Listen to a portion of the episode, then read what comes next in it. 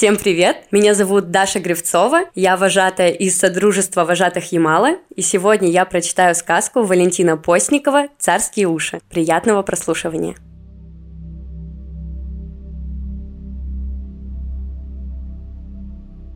Меня зовут Семен Рыжиков. Я учусь в третьем классе, и у меня есть лучший друг Петька. Но мы все время почему-то с ним ссоримся. То ручку не поделим, то тетрадку или еще что-нибудь. А как-то раз на уроке истории мы с Петькой поспорили.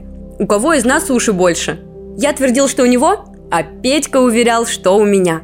Спорили, спорили, а потом взяли обыкновенную линейку и стали измерять уши.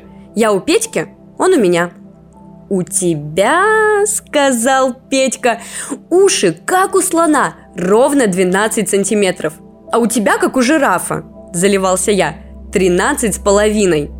Врешь, разозлился Петька. «Дай-ка я возьму свою линейку, она у меня поточнее любой другой». Петька схватил с парты линейку и, высунув язык, стал снова измерять мои уши. «Знаешь, я немного ошибся», – подмигнул он мне. «У тебя уши меньше, чем у слона. У тебя уши, как у осла. Выходит, ты форменный осел». Петька прыснул со смеху. «А у тебя уши, как у ишака», – не растерялся я. «Ишак ты и есть ишак», «Да ты на себя посмотри!» – не унимался Петька. «Вылитая ослиная морда!» «Сейчас как дам линейкой по лбу!» – рассердился я. «Жираф несчастный!» «А левое ухо у тебя вообще больше правого!» – продолжал веселиться Петька. «Значит, ты разноухий осел!» Мы так раскричались, что не заметили, как к нам подошел учитель истории Дмитрий Сергеевич. «О чем спорите, ребята?» – строго спросил он. «Спорим, у кого из нас уши больше?» Первым отозвался я. «Он меня слом обозвал, а у самого уши как блины!» «Эх вы!» – улыбнулся учитель. Спорите, у кого больше уши, и не знаете, что в древние времена длинные уши ценились на вес золота. «Как это?» – удивились мы. «А так», – ответил историк. У персидского царя Кира Великого, который жил две с половиной тысячи лет назад, был живой телефон – «Живой телефон?» Хором воскликнули мы с Петькой. «Да», – кивнул учитель.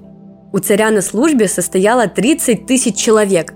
Их называли «царские уши». Со всей страны на эту службу отбирали людей с очень хорошим слухом. Царские слухачи стояли на вершинах холмов и сторожевых башен в пределах слышимости друг друга и передавали по цепочке приказы царя. Для чего? Не понял я, а для того, чтобы указы словно молния разлетались по всей стране, объяснил Дмитрий Сергеевич. Царская воля очень быстро долетала до самых дальних уголков его владений. Царских слухачей высоко ценили и платили им за службу золотом.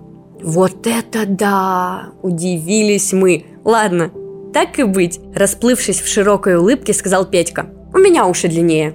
Ну уж нет, согласился я. Ты же сам сказал, что у меня уши как у осла. Значит, мои длиннее. А у меня как у жирафа.